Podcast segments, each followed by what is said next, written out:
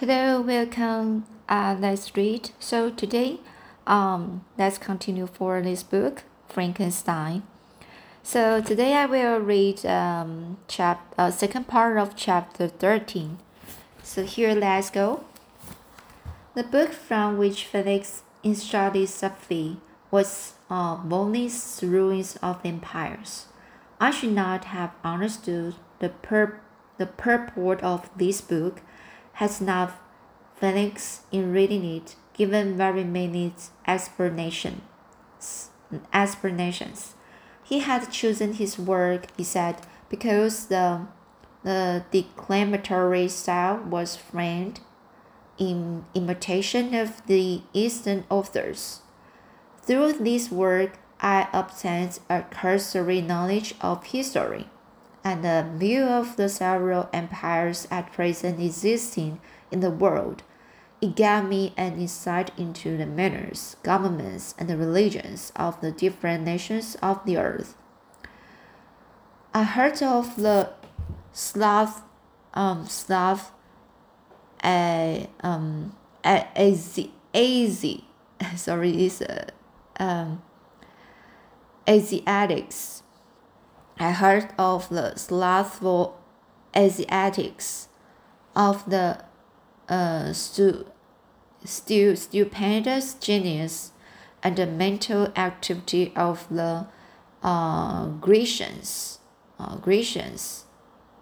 Of uh, so this is uh, uh, I read again. I heard of the slothful Asiatics of the stupendous genius and the mental activity of the Grecians, of the words and the wonderful virtue of, of the early Romans, Romans, of the subsequent degenerating, degenerating, of the decline of late mighty empire, of uh, sh- sh- uh, chivalry, uh, Christian, Christian, Christianity and the kings. Christian, oh, this is a Christianity and the kings. I heard of the discovery of the American hemisphere and the wept with Sophie over the helpless fate of its original inhabitant, inhabitants. These wonderful narrations inspired me with strange feelings was man indeed at once so powerful, so virtuous, and magnificent, yet so vicious and base? He appeared at one time a mere a mere scion of the evil principle, and at another as all that can be conceived of no, noble and godlike. To be the great and the virtuous man appeared the highest honor that can befall a sensitive being. To be best, the vicious, as many on record have been, appear to the lowest uh, degradation, a condition more abject, abject than that of the blind mole or harmless war. war, war. Uh, for a long time, I could not conceive how one man could go forth to murder his fellow, or even why there were laws and governments. But when I heard details of vice and blood, bloodshed, my wonder ceased, and I turned away with disgust and the, and the, uh, loathing, loathing. Uh, I turned away with disgust, disgust and the lo- loathing. So this is uh, hard to pronounce. Every conversation of the cottagers now opens new wonders to me. While I listened to the, the instructions which Felix bestowed upon the Arabian, the strange system of human society was explained to me. I heard of the division of property, of immense, immense, immense wealth, and uh, and the squalid poverty of rank, descent, and noble blood. The words induced me to turn towards myself Learned that the possessions more, most esteemed by your fellow creatures were high and uh, unsullied, on unsullied descent united with riches. A man might be respected with only one of these advantages, but without either, he was considered, except in very rare instances, as a as a uh, a vag- vagabond and a slave, doomed to waste his powers for for the a profits of the choosing few. And what was I? Uh, of my creation and the creator, I was absolutely ignorant. But I knew that I possessed no money, no friends, no kind of property. I was, besides, endued with a, a figure hideously deformed and uh, loathsome, loathsome. I was not even of the same nature as men. I was more agile than they, and I could subsist upon a coarser diet. Coarse, coarser, coarser diet. I bore the extremes of heat and cold with less injury to my frame. My stature far exceeded, exceeded theirs. When I looked around, I saw and heard of none like me. Was I then the monster, the blood upon the earth, from which all men fled, and the wound all men dis, uh, dis, dis, dis, disowned, oh, disowned. Also, is it so? This is a disowned.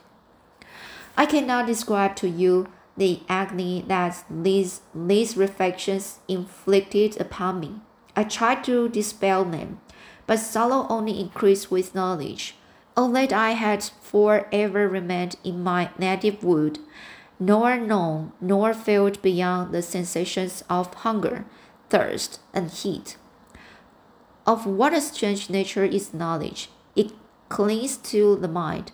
When it has once seized on it, like a um, uh, like a uh, a this is a very special word a lichen so this is a, like a lichen on the rock I wished sometimes to shake off own thoughts and feeling, but I learned that there was but one means to overcome the sensation of pain, and that was death, a state which I feared yet did not understand. I admired virtue and the good feelings, and loved the gentle manners and the amiable qualities of my colleagues. But I was shut out from intercourse with them except through means which I obtained by stealth. When I was unseen and unknown, unknown, unknown, so this is a unknown and which rather increased than satisfied and desire I had of becoming one among my fellows. The gentle words of Agatha and the, the animated smiles of the charming Arabian were not for me. The mild exhortations of the old man and the lively conversation of the loved Felix were not for me. Miserable, unhappy rage.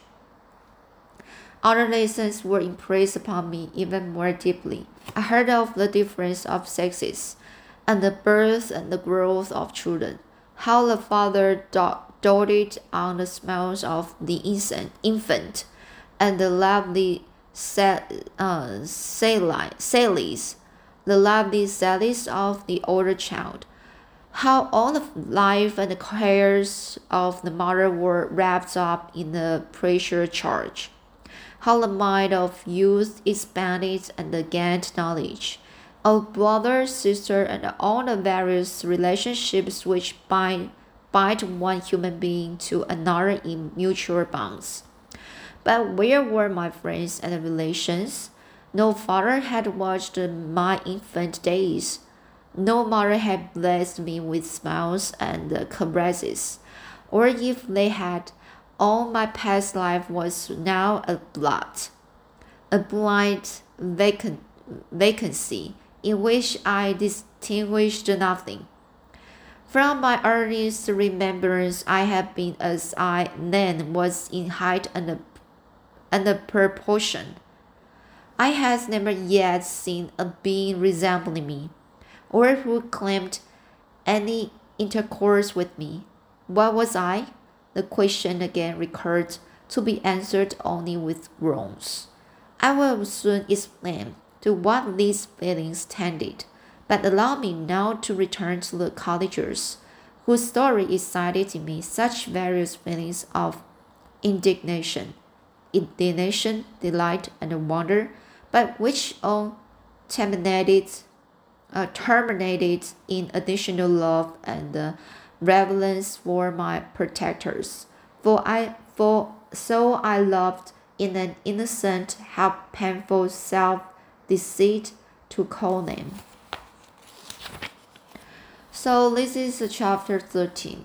You can see uh, the devil um, she should be um, filled with the kindness in his mind and during that this this time this time um, with those uh, cottagers uh, around him.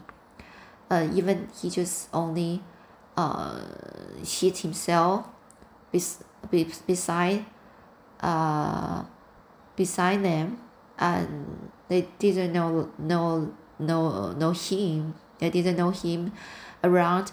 So but he can feel the love the relationship people people uh how to get get along with and uh, mostly is love. So then he just uh, reflect on himself. So how about me? What what what was i? What were um what were i? And um, so that's a very uh, basic questions. Maybe if you are human, we always just have the, some thoughts about yourself. We we will raise the question to yourself because it's the way to know about you. So for me, I sometimes when I do something wrong or when I uh spoke something and uh, after one day uh before sleeping, I will just let myself to reflect on myself. Sometimes even uh, when I have have time, I just uh, reflect on myself about everything I ever uh, I ever thought a day in a day. Alright, so I think basically the human just have this kind of ability, but somehow here um, we are so busy every day and when you are so busy you feel so tired and uh, maybe you will lose this kind of ability ability and uh, you might uh, lose yourself um, somehow. And because you you don't uh, spend time to yourself to to understand about yourself and uh, about um, like uh, are you happy or are you lonesome? Are you lonely? Are you alone? Or are you uh, feel satisfied in your uh in your life? Such as this question. And uh, uh, and, and always just ask you ask to yourself your day. How's your day? All right and uh, what kind of words if you hurt someone else? Uh, so, okay, so let's go on the chapter 14. So now, uh, let's, uh, let's start chapter 14 now. Some time elapsed before I learned the history of my friends. It was one which could not fail to impress itself deeply on my mind. Unfortunately, it did a number of circum- circumstances each interesting and wonderful to one so utterly inexperienced as I was. The name of the old man was De Lacey. He was descended from a good family in France, where he had lived for many years in in affluence. So this is affluence in affluence, respected by his superiors and beloved by his equals. His son was bred in the service of his country, and Agatha had ranked with that is of the highest uh, distinction. A few months before my arrival, they had lived in a large and luxurious city called Paris. Surrounded by friends and possessed of every enjoyment which virtue, vir, virtue, sorry, so this is virtue. So which virtue, sorry, uh, re, refinement, refinement of intellect, or taste accompanied by a moderate fortune could afford. A father of Safie had been the cause of their ruin. He was a Turkish merchant and had inhabited, Paris for many years. When, for some reason which I could not learn, he became obnoxious, obnoxious to the government, he was seized and uh, cast into prison the very day that Safie arrived from uh, Constant, Constant, Constant, Constantinople, Constantinople, a place, all right, from Constantinople to join him. He was tried and condemned to death. The injustice, the injustice of his sentence was very very flagrant. Flagrant. All Paris was indignant, and it was judged that his religion and wealth, rather than the crime alleged against him, had been the cause of his condemnation. Felix had accidentally been present at the trial. His horror and indignation were uncontrollable when he heard the decision of the court. He made, at that moment, a solemn vow to deliver him, and then looked around for the means.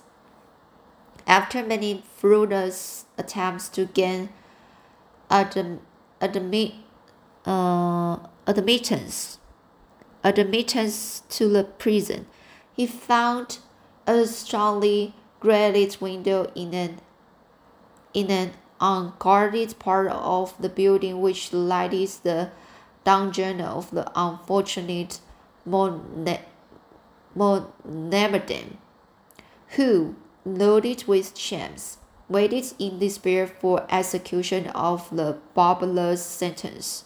Felix visits, visited the grate at night and made known, made known to the prison his intentions in his favor.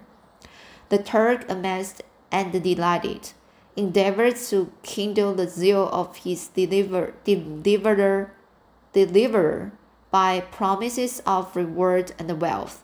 Felix rejected his offers with, with contempt, contempt. Yet, when he saw the lovely Safie, who was allowed to visit her father, and who, by her gestures, expressed her lovely gratitude, the, the youth the youth could not help owing to his own might that the captive possessed a treasure which would fully reward his toil and uh, hazard. The Turk quickly perceived the impression that his daughter had made on the heart of Felix, and delivered, endeavored to secure him more entirely in his interest by the promise of her hand in marriage. So soon as he should be conveyed to a place of safety, Felix was too delicate to accept this offer. Yet he looked forward to the probability of the event as to the cons consummation of his happiness. During the ensuing days, while the preparations were going forward for the, for the escape of the merchant, the zeal of Felix was warmed by several letters that he received from this lovely girl, who found means to express her thoughts in the language of her lover by the aid of an old man, a servant of her father who understood French. She thanks him in the most ardent terms for his intended services towards her parent, and at the same time, she gently deplored her own fate. I was copied of these letters, for I found means during my residence in the hovel to procure the implements of writing, and the letters were often in the hands of Felix or Agatha. Before I depart, I will give them to you.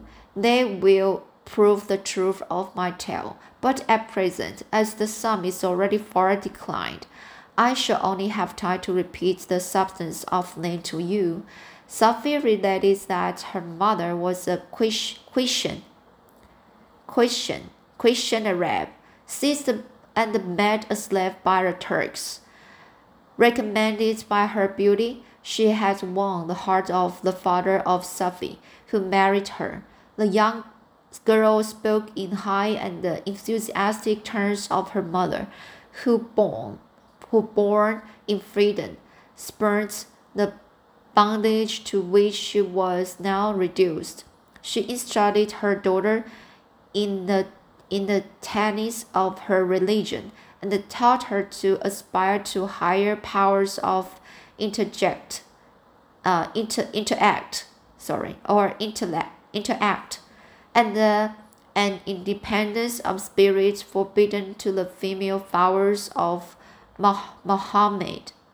This lady died, but her lessons were indelible, indelibly impressed on the mind of Sophie, who sickened at the prospect of again returning to Asia and being immersed, immured, sorry, and being immured within the walls of a heron, allowed only to occupy herself with uh, infant, infantile, infantile amusements, ill suited to the temper of her soul, now accused, accustomed to grand ideas and uh, a noble uh, emulation, emulation for virtue, virtue, uh, virtue, sorry, for virtue. The prospect of marrying a Christian and remaining in a country where women were allowed to take rank in society was enchanting to her. The day for the execution of the Turk was fixed, but on the night previous to it, he quitted his prison, and before morning was distant many leagues from Paris. Felix had procured passports in the name of his father, sister, and himself. He had previously communicated his plan to the former, who aided the deceit by quitting his house under the presence of a journey and concealed himself with his daughter in an obscure, obscure part of Paris. Felix conducted the fugitives through France to to Lyons and across Mount Cenis to Leghorn, where the merchant had decided to wait a favorable opportunity, opportunity of passing into some part of the Turkish, Turkish dominions. Sophie resolved to remain with her father until the moment of his departure before which time the Turk renewed his promise that she should be united to his deliverer, and the Felix remained with them in as and in expectation of that event. And in the meanwhile, meantime, he enjoyed the society of the Arabian, who exhibited towards him the simplest and the tenderest affection. They conversed with one another through the means of an inter interpreter. Interpreter. Uh, the means of an interpreter, and sometimes with the interpretation of looks. And Sophie sends to him the diving airs of her native country. The Turk allowed this uh, intimacy to take place and encourage the hopes of the youthful lovers, while in his heart he had formed far other plans. He loved, he lo, uh, loathed the idea that his daughters should be united to a Christian, but he feared the resent, re, resentment of Felix if he should appear uh, lukewarm, lukewarm for he knew that he was still in the power of his deliverer. If he should choose to betray him to the, Italian state which they in, inhabited, he resolved, revolved a thousand plans by which he should be enabled to prolong the deceit until it might be no longer necessary, and secretly to take his daughter with him when he departed. His plans were facilitated, facilitated by the news which arrived from Paris.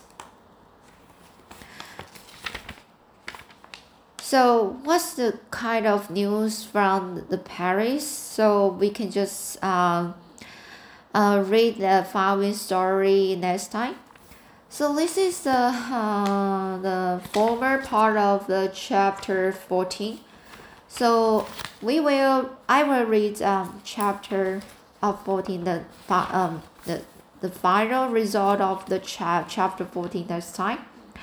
As you know, uh this uh the devil now uh he was reading uh he's kind of uh you know reading the letters and then he knew about the stories uh about uh within the the Felix and the arabian so why and why they are they were now so so poor and uh, why they met this kind of ruin. Um, so here is a very good uh, explanation to let you know how the story goes on and um, yes and uh, but uh, but and uh, so you can see the different position of view to the the cre- creator and the, the creature right?